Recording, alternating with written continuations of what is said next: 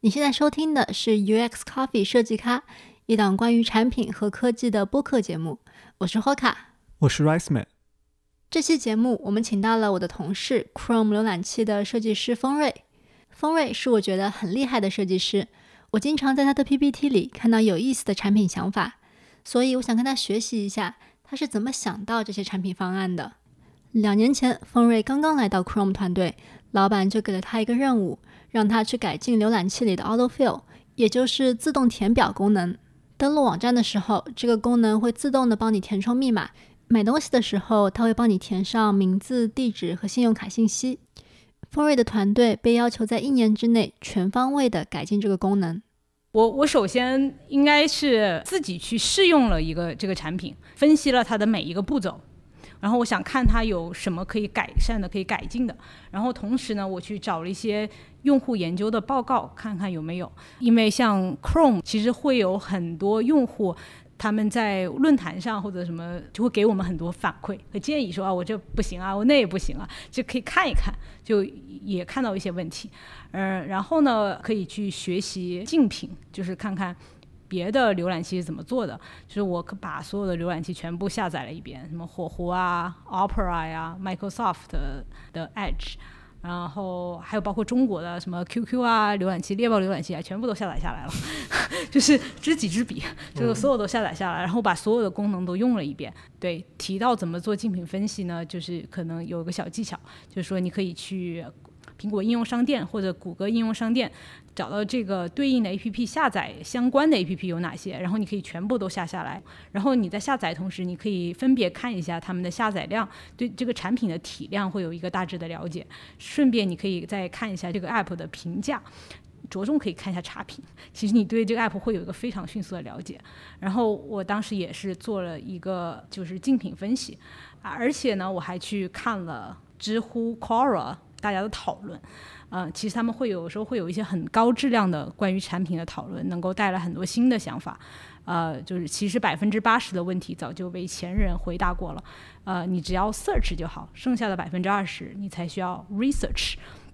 然后除此之外呢，我还看了很多的数据，就是我把 autofill 的 funnel 都看了一遍，就是它那个数据的漏斗性，就是我知道它的每一步骤是什么样的，就全部都分开看了。嗯，就比如说，哎，我当时看为什么存卡率这么低，是什么原因呢？什么是存卡率？就是你点击存信用卡，嗯，你这时候在一个网站上输入了一个信用卡，但是最后存存成功的概率就是非常非常低。就说，哎，这是为什么呀？然后你可能就看，哎，首先它有的情况下它并不显示那个让你存卡的那个弹出框，因为它有时候不知道你做了这个 action。然后还有情况下就是说。我们那个时候是信息不全就不让你填，我一看，哎，发现这个卡没有 CVC，没有验证码不存，这个卡没有它的 billing address 账单地址，我们也不存。然后看，哎，这个卡好像缺少一个什么东西，只要缺什么，缺一点，我们都不让你填。然后最终能够走到这一步的卡，信信用卡就非常少了。那我们能不能改成信息不全也让你存？你可以之后再补充信息呢？通过研究它的那个漏斗，你可以发现很多隐藏在数据之后的真相，嗯，可以发现很多产品的机会。在试用了产品、做了竞品研究和数据分析之后，丰瑞找到了产品各种各样的问题，有的是视觉上的问题，比如说填充的背景颜色是黄颜色的，像一个警告，不能给人安全感。但更多影响到体验的问题，其实隐藏在视觉的背后。产品是一一座山，水下的山，你看到的可能是它露出来那个尖尖，实际上下面有很多。呃，表层可能是你看到的，你的感知层，然后之后下面一层可能是它的体验层。你要用起来，哎，这个就很顺利。好的设计都是无形的，你感觉不到它的存在，它做的很好。然后之后就说你有一个非常强大的一个后台，非常 reliable，非常靠谱，它不会中间哎用着用着断片儿了。这个这个就太不靠谱了，这个东西都是要几位一体的同时存在，它才能让你对这个产品的感知上上一个台阶。任何一个做的不好都不行。你能给我们举一个例子吗？就是比如说什么样的一个底层的一个改进，让它在前端或者是在用户的体验上面有一个很大的改进的感觉？底层啊，就是它的速度啊。如果你在那儿待过三秒钟，也没有出现什么东西，给没给你啥反馈，你还用它干啥呀？就不靠谱嘛。就得提高速度，然后提高预测的准确性，这些都是些底层的。就比如说我现在打你的名字，好吧，呃，J 黄。在美国人可能直接打 J，可能就我们会告诉你叫 J 黄。但是考虑到中国人有的时候姓和名都是反的，你有时候打 H 你可能出不来。有的时候你可能打一个地址叫一二三 Main Street，然后你可能打 M 这个地址也不会给你出现。这种都是一些不好的，就是你自己可能哎，我不太记得我那个 zip code，我不太记得我实际的门牌号了。就是我们有模糊查找，就是在你需要的时候帮助你。嗯，这是一个表层的体验的不好。可能并不是通过 UI 来改的，而是这个体验的不好，你要去挖那个你上面看的那个尖尖的，往下看中间的或者最下面的，是不是有什么哪里没做好，所以导致了表层那个感觉不好。对，最好的设计就是无形的，你感觉不到它的存在。其实我们有做了很多的工作，就比如说你填表的时候，我们会去减少重复你的很多信息，比如说这个地址你很久没有用了。然后你这个卡可能已经过期了，我们就给你自动清除了。嗯，看上去就是你做了非常多的前期的工作，去不管是你分析已经有的这个产品，它有什么东西可以做得更好，或者是分析竞品，或者是去网上看，然后你怎么把它们整？你是整理到一起吗？还是还是怎么样？对，我会都把它整理在一起，当时做成了一个 deck，就是 Google Slides，类似于 PPT 的东西。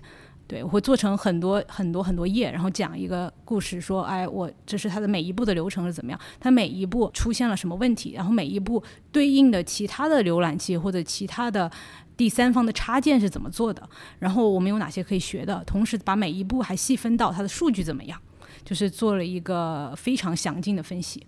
同时，我还提出了一些可能的解决方案也在里面。嗯，因为你考虑到你看的对象嘛，你给他们抛出了漫天的问题，他们会觉得很惊慌的。你起码让让他们有点信心，基本上都会描述出 A 问题，我们可能有哪几种的方案，不一定很精准，质量上什么 pixel perfect，那你就是大概描述一下。我我觉得这个方法我们是可以解决的，方法一二三，我们可能可以这么做。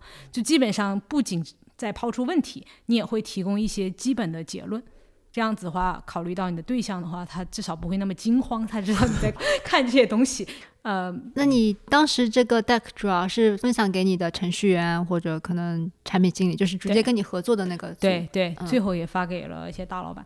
然后关于那个 deck，最后其实我们衍生出了可能有十来个项目。因为你不可能有的时候不是一个问题能解决的，你要全方面的进行修改，那表层也要进行修改，中层也要进行修改，你底层也要进行修改。哎，这是你做的 deck。对，表层大家会觉得，哎，表层的东西当然 designer 就设计师去做很理所当然哈。中层和底层你也会去给他分析嘛？就是对啊，我觉得不是设计师的传统的工作。我觉得不要太局限自己了吧。你想的越深越多，其实大家你的同事会越尊重你，他觉得你不只看看外表啊。然后我也不会觉得我会要百分之百的去依赖于什么 PM 什么的，我从来就不做这个打算。所以很多现在 designer 叫 product designer 嘛，你要把自己要起效变成产品经理。呃，如果你想不通后面的逻辑，你做再好的表层有什么用啊？嗯，最重要你你要 assume the role。呃，你要认为你自己是这个工作，然后自己去去做。其实对你们长期合作，他也会更尊重你，知道你非常有想法。嗯，其实，在我觉得在职场里，大家是尊重很有想法的人。嗯嗯，所以说我会去有时候写文档，或者是做一个 deck，就是写这种文档，可能一方面能够帮助我自己理清思路，一方面也是会告诉我的同事，这个问题我真的是深思熟虑过了，这里是。证据，然后他们就会对你的方案更加有信心。嗯，然后有的时候呢，如果我觉得这个感觉好的话，我会根据这个想法直接做一些原型出来，再准备一个可能看上去比较好看的这么一个 pitching deck，讲一个比较还完整的故事吧，然后再发给我的同事和和领导们。嗯，其实有的时候在这一步，你我自己觉得做一个好的呈现是非常有仪式感的一件事儿。就是你想了这么久了，你把这个事情做一个好的结局，然后你做的非常吸引人的话，嗯，其实看的人也越多，对你来说也是一个正反馈。那么在将来你又发了一个新的，大家也会对你的认可度更高，这是一个循环的正反馈。做完了第一个项目，丰瑞收到了一个更复杂的项目，团队想要吸引更多的年轻人来用 Chrome。这个项目跟第一个完全不一样，不再是一个基于已有的产品去做改进，而是从零开始探索各种可能。这样的项目需要丰瑞打开思路，尝试各种各样的产品方案。怎么去找到灵感，想出这些产品方案？丰瑞和他的团队也有特别的方法。Chrome 可能在年轻人的中的使用率不高，特别年轻的人，他们花了很多时间在别的 App 上。说我们有没有办法想一些新的项目，然后让他们还是回到 Open Web 上来？嗯，就会有这样一个命题，但是具体做什么不知道。我们大概进行了有挺久的叫 investigation period，叫做调研时间，自己想我们要做什么。因为像这种项目嘛，你要想想，首先第一步你要收集，因为灵感是需要积累的。怎么去收集这些东西？收集灵感呢？可能有很多种方式吧。第一个就是做一个 seed deck，一个种子 deck。嗯，就有的时候你可能留下了一个种子，它说不定就可以长成参天大树。呃，就是如果你看到一个好的产品，觉得比较有趣，或者和你做的有点相关，呃，或者非常的令人有启发，你可能就截一个图，然后放在一个 deck 里面。这个种子袋可能我是有个个人的，就是我看到我就往里面塞。还有一个是，当时因为我们在探索性的阶段嘛。会有一个团队的，这个时候你可能会选一个你认为靠谱的在往上放，对，就有个自己的。但你自己的就是你只要看到了什么你就往上粘，因为哪一天说不定这个种子就发芽了。然后我会常常去看像 Product Hunt，嗯，这种网站，它有一些新的产品出来的介绍，尽管它还很多处于概念阶段。然后呢，你也可以去 Twitter 上面 follow 一些呃公众号，因为他们有的时候那些公众号会介绍一些新的产品。嗯。你刚刚讲的那种种子 deck，就是里面放的大概是一个什么样的东西啊？就是你刚刚讲的那种什么截个图，这个就是个截图的一个一个 deck 吗？还是说里面会有一些你的，比如草图啊，一些一些啊？我没有不到草图阶段，基哦，你要看什么情况？我基本上最重要的就是用来收集，就是一个素材库，类似于素材库。我会写几句话，我觉得它为什么好，以后我下次看到我会知道我为什么把它加进来。我可以写一两句话，就是说我觉得这个好，因为和哪一个小的功能，我觉得还很有意思。那那个团队的种子的 deck 也是类似这样的东西吗？团队的那个主要是要 inspire others，你要给他人一些想法，那个时候会要成熟的多。成熟多的意思，你可能深思熟虑过了，你至少你有可能有五个想法，可能其中有一个比较靠谱，然后你会把它做成一个简单的原型，或者就是做一个图出来。和自己的不一样，你自己的想怎么来怎么来，你你爱放啥放啥。对，就比如说，哎，我看到某个 VR feature 特别酷，我知道不可能做，短期不可能做，那我可不可以？因为我们当时不是想做信息流吗？你的信息流里面可不可以，呃，推送某个地方的时候，你一点开有那种 VR 的图像呢？然后我也会把这些东西就丢进来，觉得，哎，如果哪一天我们可以做了，是不是这也是一个可能的方向呢？这种看似不相关，实际上也会有所启发。对，因为你脑子有一个目标锚点了，就是这个东西跟浏览器，就是你在中间就是做一个连接的那个人的工作。因为你的存在，所以使得他们两个变得有关系了。你让我来看，就也不会看出关系来，对吧？嗯。那除了这个素材本以外，你们还有没有什么办法去想新的 idea 呢？啊，另外呢，就是我们组来说，它也是有一种鼓励你创新的这种氛围。一年有一周会把它变成叫 Make Week，就是制作周，就是在这一周的时间内，大家都暂停自己手上的工作，然后就专门来想一些关于产品的新的想法，就是以天为单位，就是你每天至少要贡献一个你觉得还靠谱的，然后基本上就是。头一天做，第二天早上的最开始的半小时就用于开会来分享头一天做的。对，有的时候你被陷入到了一个产品当中，你往往你有一种惯性，就一直在里面待了。呃，有的时候跳出来，你会有更有灵感。最终像这个 Make Week，我们还真的孵化出了几个项目。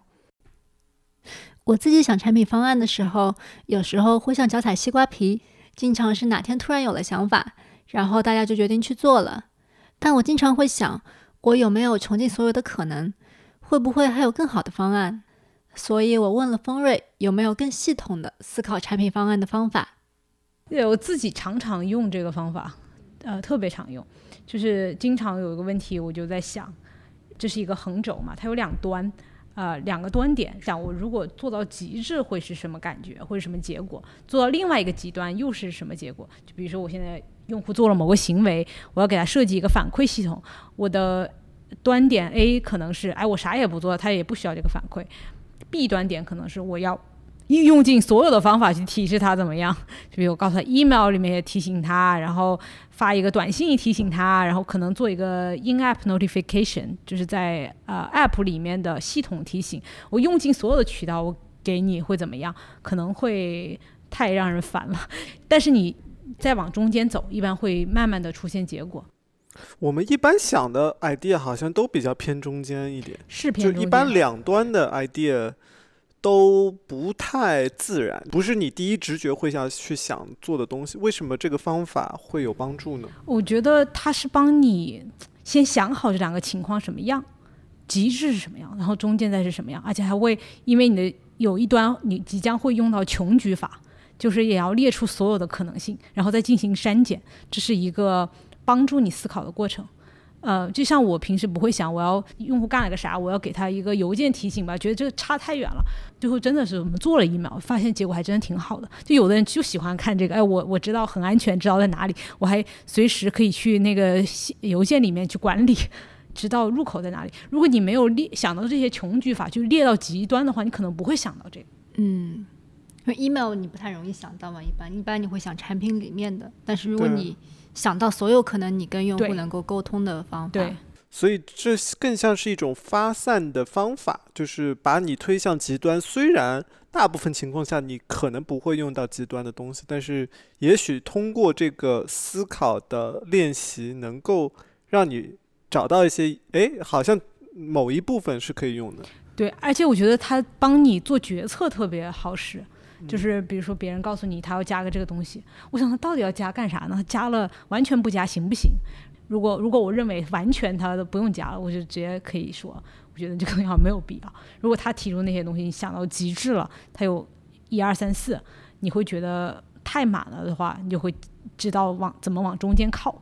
所以大部分时候，你你发现是这样的吗？是到最后我们落脚的都是在比较中间的？有的时候是会在极端不做了。嗯。这个挺有意思的，因为我觉得在 Google 做事情，尤其是大家总是想着 incremental，你知道吗？就是这种，就我们 MVP V one 一般都是在中间的那种东西，都不会推到极致。但这个思维的方法，我觉得特别好。刚才提到的数据分析、竞品研究、灵感收集本，还有极限思维，这些都是我们坐在桌前就可以做的案头研究。但有时候，当我们离开书桌，不再专注于手头的工作的时候，想法却可能自己来敲门。很多时候，你做的那冥思苦想一个下午，好像并不是特别有效率。然后很多想法就是真的是在不经意间出来的。比如说，哎，你散散步，哎，你做做饭的时候突然就有解了。其实，在你放松的时候，你的潜意识那个区域是特别活跃的。呃，所以说，你做创意工作的人应该多散步。有点像是你可能平时已经把一个问题放在脑子里面，但你也不一定一直在主动的去想，在缓存区嘛。但是哪天就好了，就是这人的大脑其实就像一个电脑一样，你要去想着怎么分区。就比如说你的大脑并不是硬盘，如果你看到所有东西都把它存到自己的大脑里面，你大脑累死了。你大脑它硬盘存东西一多，你 CPU 就不 work 了呀，不工作了呀。你要想把你大脑中间的东西可能要挪出去，比如说借用外力，用一个硬盘。呃，用印象笔记把你想的东西写下来，或者收集东西整理下来，这样你就不会说是真的是在你脑子里形成很大的记忆负担，你的 CPU 才能工作更好。然后，当你需要找到呃这些关于硬盘里的知识的话，你只要找那个钥匙就好了。你只要钥匙，比如说你知道 keywords，你去你的印象笔记或其他地方进行搜索就好了。对。所以你你就是你在散步的时候会有很多灵感是吧？对啊，散步啊、走路啊或者看别的东西的时候，就坐那儿好像并不是很有效率。但但是这种时候的灵感往往就唰就飞过去了，就没有记下来，会吗？你还还还是你会是有什么有意识的会想要把这些灵感的瞬间给记录下来？一般不会，我会脑子里重复一遍就不会了。啊，你也在写，就把把潜意识转化成意识。对，就很多时候都是无意识的时候想出来的。你的潜意识是一直在思考的，有的时候。你的知识不是你要记得所有东西，而是你，呃，你遗忘之后剩下的东西。还有时候，灵感会来自一些看起来不务正业的事情，比如和其他产品组的设计师喝喝咖啡。虽然看起来没有在工作，但这也是丰瑞获得工作灵感的方式。对，我觉得和不同的人交流也特别重要，不同思维的碰撞会引发一些很多新的想法。嗯，就举个例子啊，呃，不是我身边的，然后当我觉得还印象挺深刻的，就是说，有个程序员当时在买房子，他特别想知道自己要买房子的那个小区里面的绿化面积是怎么样。因为他自己本身学测绘出身，然后他马上想，哎，我要扛着几台仪器，然后就把它放在我们那个小区楼底下哪几个入口，然后我大概可以用三四天时间把它做一个精准的测量，然后就在那想这个问题。结果呢，就上班的时候就跟他周围的同事说起来了，然后他的设计师同事就说啊，需要这么麻烦吗？来看我的，然后就打开了。地图，然后他们截了个图，然后把它拖进了 Photoshop，然后拿了吸管工具吸了绿色，然后再算它总共格子一共有多少个 pixel，再除以它总共的格子数，然后可能两分钟全部做出来了。所以当时这个程序，哦，天哪，就是你自己可能永远也不会知道有这种方法的存在的。所以就他山之石可以攻玉，嗯，就是你多和不同的人交流，呃，好处非常多。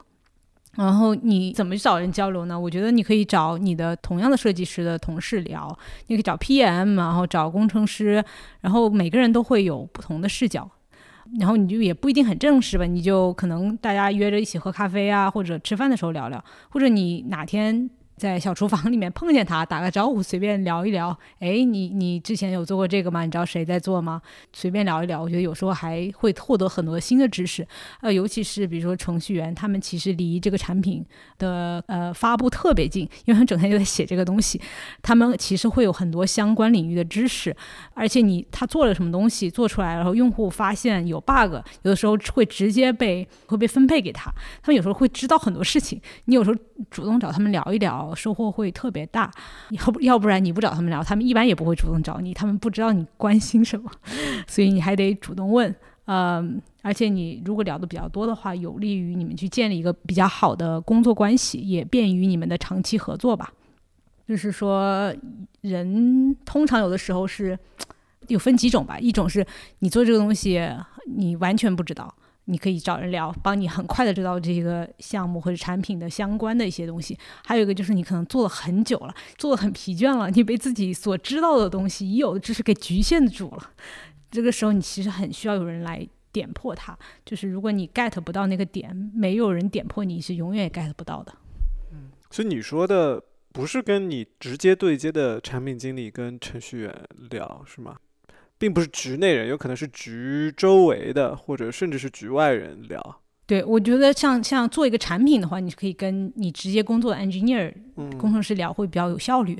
但是如果是泛的东西，就比如说我找找别的组的 PM 聊聊，或者是别的组的设计师，也好处挺多的。对他们可能想一些不同的东西，他们有不同的资源，他们有不同的环境和 ecosystem，大家想的可能不太一样。而且尤其是他们是属于跟你不在一个组，你们属于那种弱连接的关系。其实，在生活中，你往往你很久没见这个人，这个弱连接是能够呃帮助你，你获得信息会更多。我听你刚刚讲的散步聊天啊，对，其实我现在有个很好奇的问题，就是你是怎么找到时间来做这些事情的？就是我们平时工作就已经很忙了嘛，然后各种各样的人催活啊什么的，所以你是怎么找到时间去做这些事情的呢？就是时间有限，怎么样去投资你的时间嘛？这其实一个简单朴素道理，就跟投资钱一样，你不可能把所有的钱都放在一个篮子里，你要增加它的多样性。就假设现在有三个篮子。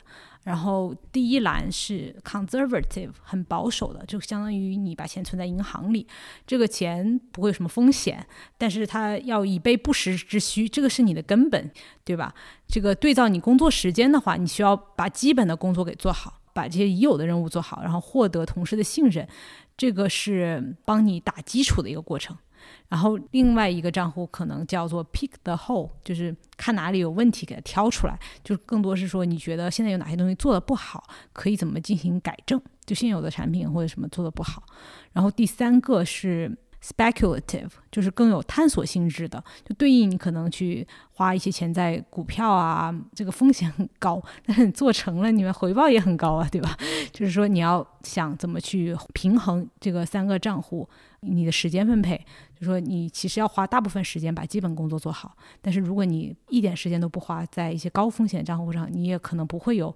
很好的回报，就 pick the hole 和 speculative，就你说第二个和第三个都是本职工作以外的，稍微有一点。对，第一个就是完成老板们、你的同事们告诉你的任务。对。第二个就像是你一边做一边也想想还有一些什么可以改进的地方。然后第三个就是你自己去探索一些。对，我觉得不管是程序员、工程师、PM，你级别越高，做的越高，你越想的东西是一样的。呃，你到了。呃，工程师的经理，你也不会真的去写 code 了。你基本上考虑的东西就是这个产品战略怎么样。当 PM 的领导就是战略怎么样。你做 UX 做的领导，你也不会去真的去每天看看这个东西长得怎么样。你更多也想的是战略性的东西。所以说到后面来说，他们想的东西都一样了。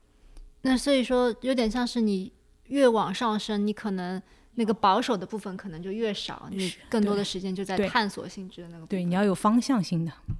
就回到说你刚刚 idea seed book 这一种的，就是你平时就算工作很忙，可能也会想要去花一些时间去做的事情。是，就是你有这种习惯了，也不会觉得我会花很多时间来做这个事情。就人人做一个决策啊，百分之百的话，百分之五用的是你的理智，百分之九十五是习惯。就是我，我习惯于什么，我不会走出我的舒适圈的。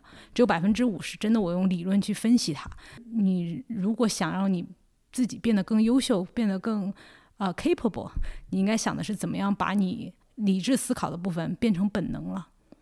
就变成了百分之九十五，就像你刚学开车的时候，整天哎呀好紧张啊，看在路上的人吓死了，开快一点不得了了。那你开久了，现在哎呀开车简直根本是不用思考的事情，这是你的习惯，你的本能了。就是你要把越来越多的东西转化成你百分之九十五的那个本能。嗯，套回这里就是说，你平时要已经想好自己的一个时间分配的一个大概的方案，然后有意识的去拨一些时间，因为像你说的二和三。平时都可能不会有人主动找你去做的嘛，但是你自己要有意识的去做这些事情。是，一二三这三块你的分配大概什么样？你花多少时间在做好你的本职工作？花多少时间去做超出你本职工作范畴之内的？就不管是探索性的，还是去找新的问题，这样子。像我的话，我基本上百分之六十在把工作给做了，然后剩下要干别的了。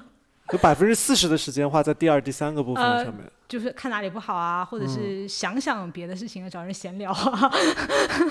好像从来不会把时间安排的很满，因为大家觉得你能做的东西很多之后，就会给你加更多东西，这不是一个良性循环。其实你需要有很多弹性的空间，因为你很多东西需要时间的发酵。就比如说我，我给你发一个 doc。我不会今天早上发给你，我是大概提前要两天发给你，这样你可以看，你可以告诉我什么是满足你预期的，我可以改，有一个发酵的时间。